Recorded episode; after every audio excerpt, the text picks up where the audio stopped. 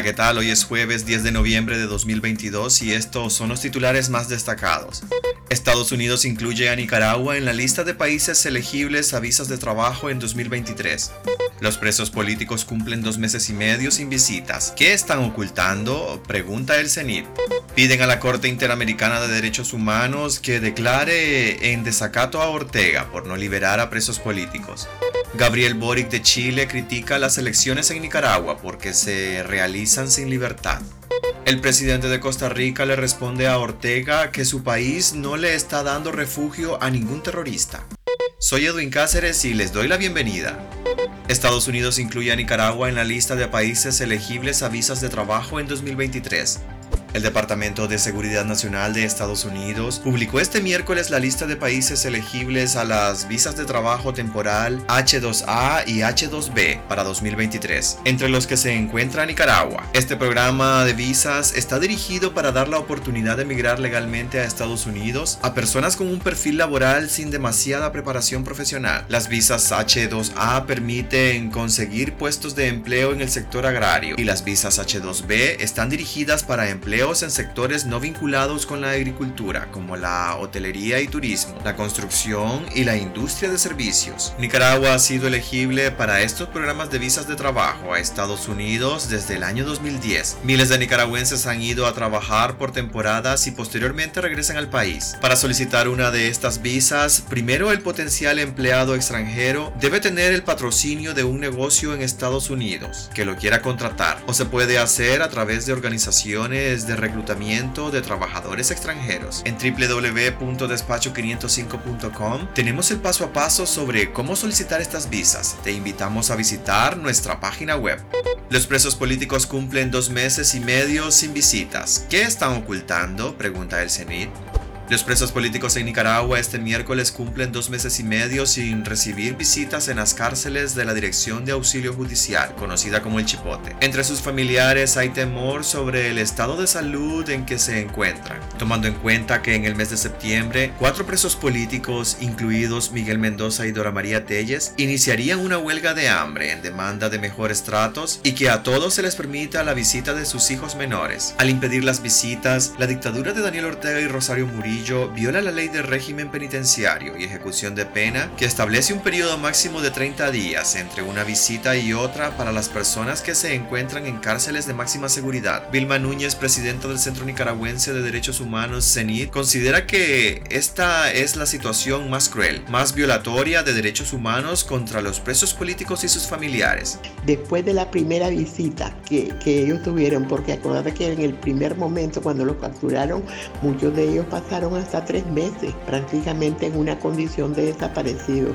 Pero cuando ya se decidió a concederles visitas, imagínate decir concederles visitas, ellos arbitrariamente y sorpresivamente le avisaban a los familiares, pero se seguía más o menos un cálculo de unos 45 días. Pero esto no, esto ya van como acabamos de publicar 75 días. ¿Qué es lo que, lo, lo, único nuevo? Este, las huelgas de hambre anunciadas por cuatro de los presos políticos en el Chipote que no sabemos en qué condiciones están, no sabemos si la huelga de hambre se, dio, no sabemos si sus cuerpos eh, sus organismos colapsaran. Entonces no sabemos si esto es una forma de castigo, como te digo, y de sembrar el terror de, de manera general, o es que están ocultando algo absolutamente grave. Piden a la Corte Interamericana de Derechos Humanos que declare en desacato a Ortega por no liberar a presos políticos.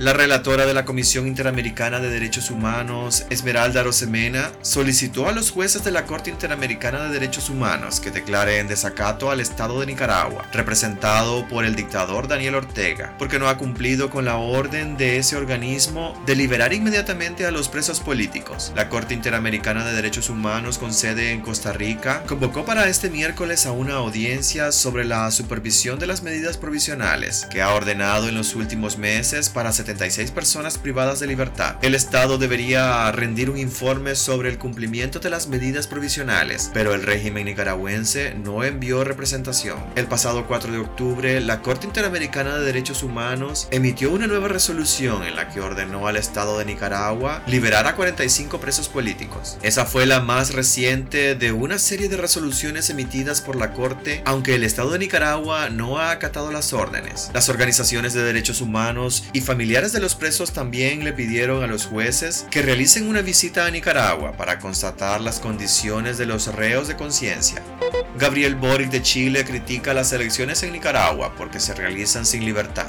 El presidente chileno Gabriel Boric criticó duramente los resultados de las elecciones municipales que el domingo pasado se celebraron en Nicaragua. De 153 alcaldías en disputa, Ortega ganó las 153, un proceso electoral que se realiza sin libertad, justicia electoral confiable y opositores presos o proscritos no es democracia. En ninguna parte del mundo, publicó el mandatario en sus redes sociales. Seguiremos empujando en los espacios multilaterales la necesidad de garantizar en Nicaragua el establecimiento de las garantías y libertades democráticas propias de un Estado de Derecho y fin a todo ataque en contra de personas opositoras, agregó el mandatario. No es la primera vez que Boric se muestra abiertamente crítico con Daniel Ortega, quien lleva más de 15 años en el poder y ha sido denunciado por autoritarismo, fraude electoral y violaciones a los derechos humanos. En septiembre, durante la 70 Asamblea General de las Naciones Unidas, el mandatario chileno hizo un llamamiento a contribuir con la liberación de los presos políticos del país centroamericano. El presidente de Costa Rica le responde a Ortega que su país no le está dando refugio a ningún terrorista. El presidente de Costa Rica, Rodrigo Chávez, ha respondido a las acusaciones de Daniel Ortega de que Costa Rica se ha convertido en una base de terroristas al dar refugio a opositores que se han exiliado tras la arremetida del régimen. Costa Rica no es base de ningún grupo terrorista. El gobierno de la República es absolutamente eh, adherido a las normas de convivencia internacional. Nosotros no le estamos dando refugio a ningún terrorista para que, y mucho menos para que ataque o planee ataques a ningún país vecino.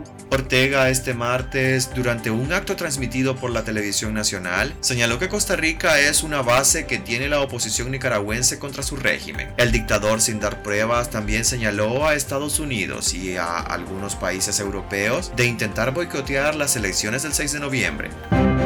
Pues hasta aquí quedaríamos este día. Gracias por acompañarnos y recuerden visitar nuestra página web despacho505.com para ampliar y conocer más noticias. Y también nuestras redes sociales. Nos podés encontrar como Despacho 505. Que tengan un excelente día.